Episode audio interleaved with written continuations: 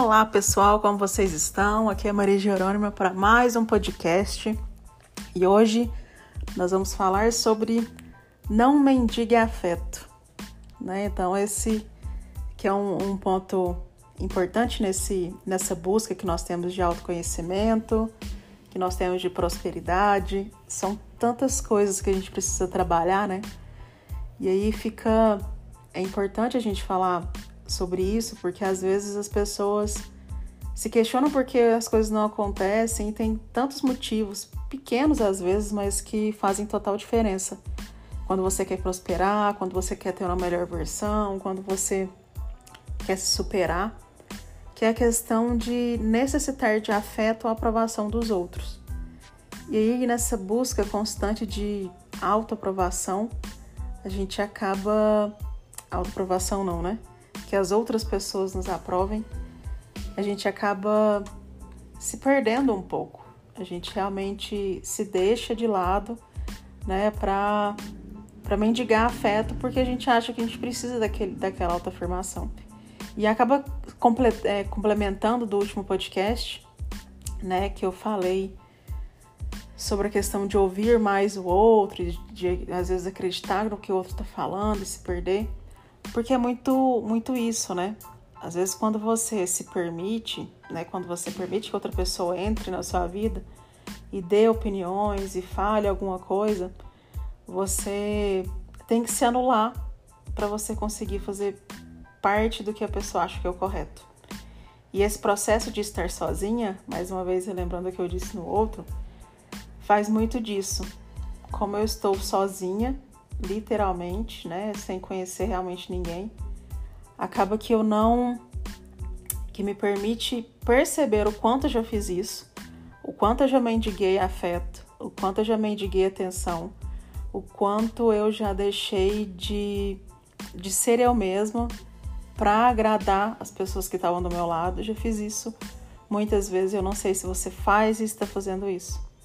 E isso pode ser em qualquer aspecto, tá? Pode ser de romance, pode ser amoroso, pode ser de amigo, pode ser pai e mãe. Às vezes você permite que as outras pessoas tenham muito mais controle sobre a sua vida.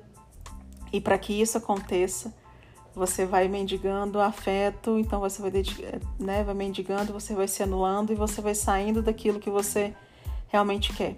Então, às vezes, você tá assim, ah, a lei da atração não funciona, a lei da prosperidade não funciona, eu nunca vou ser isso, nunca vou ser aquilo. Por que que para mim nunca funciona? E não é simplesmente a questão de autoafirmação, de ficar fazendo afirmações positivas, eu posso, eu quero, etc. São coisas muito enraizadas que estão tá na gente, são muitas atitudes, são muitos pensamentos, crenças limitantes que a gente traz, que faz com que a gente pense na escassez e traga a escassez para nossa vida. E mendigar afeto né, é um deles. Porque quando você não se considera merecedor nem do seu próprio amor, você precisa de aprovação do outro, como você vai ter dinheiro? Como que você vai atrair, atrair prosperidade, sendo que tudo é no pensamento, é tudo ação, né? Então é sempre questão de pensar, de vibrar e ação. Como você vai fazer isso, sendo que lá dentro você acha que se, se a outra pessoa não te olhar, se outra pessoa não te elogiar, se você não fizer parte do círculo de vida daquela pessoa, pode ser amoroso, família, amigo, etc. Nossa, sua vida não existe. Ah, eu tenho amigos que são muito importantes, se eu não tiver mais eles, não sei o que eu faço. Ou eu tenho relação com o homem ou com a mulher e que se ela não existir na minha vida, eu não sei o que eu faço. Ou não, talvez você finge, né? Existem muitas pessoas que fingem, ah, eu não tô nem aí. Então aqui é a pessoa X, Y, etc mas lá no fundo você tem medo de não ter essa pessoa, você se, você agrada, você troca de roupa, você fala de um jeito diferente, você se adapta a novos, novos costumes para agradar outra pessoa. Às vezes você faz um curso específico para agradar pai e mãe, às vezes você faz, deixa de fazer alguma coisa de, né, de, sei lá, de ir para uma festa porque a, a, talvez a família vai falar de você. Então, todas as vezes que você para de fazer alguma coisa para mendigar afeto do outro, ou seja, eu vou fazer isso que ele quer porque assim ele vai me amar mais.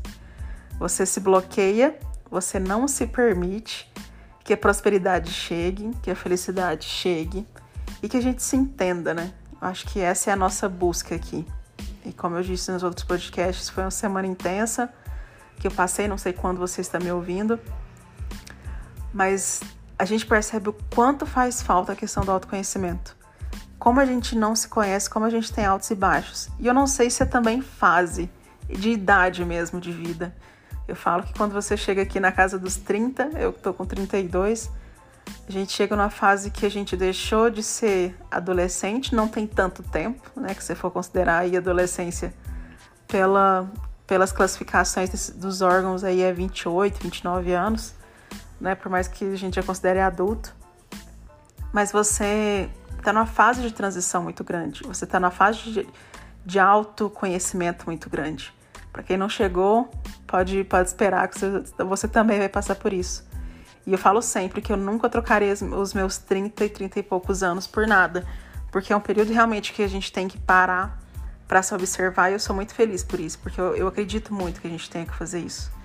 E no decorrer da vida, eu percebi o quanto eu mendiguei atenção, também de pai e mãe desde criança, quando eu tinha necessidade de tirar as melhores notas da sala, não para concorrer com ninguém da minha sala, mas para que meu pai e minha mãe me olhassem e pensassem que eles tinham a, fi a filha mais inteligente da escola.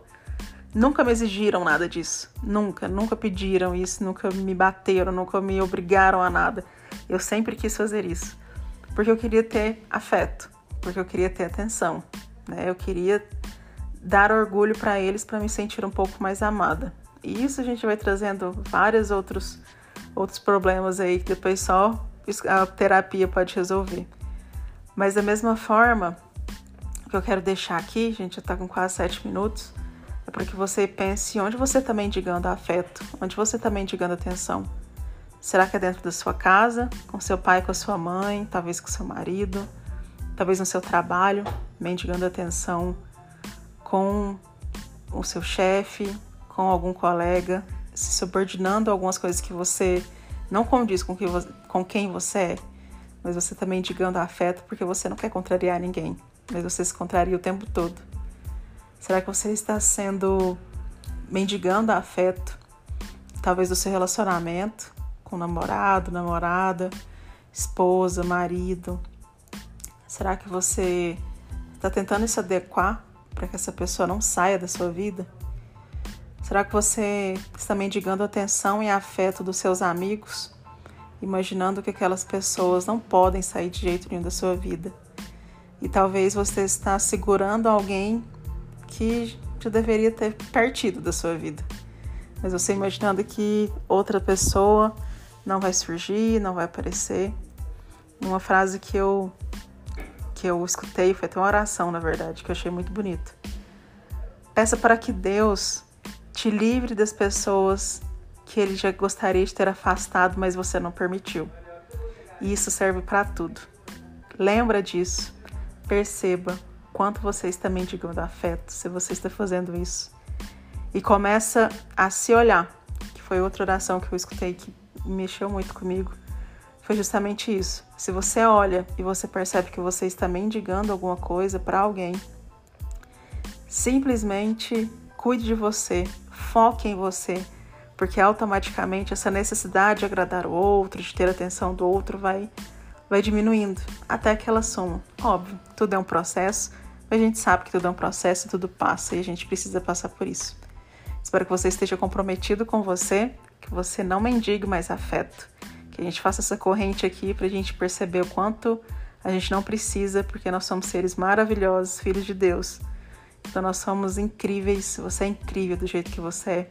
Espero que você fique bem, que a gente possa conversar e a gente possa trocar ideias no próximo podcast. Fica bem e lembra, tá? Tá tudo bem do jeito que está. Tchau, tchau.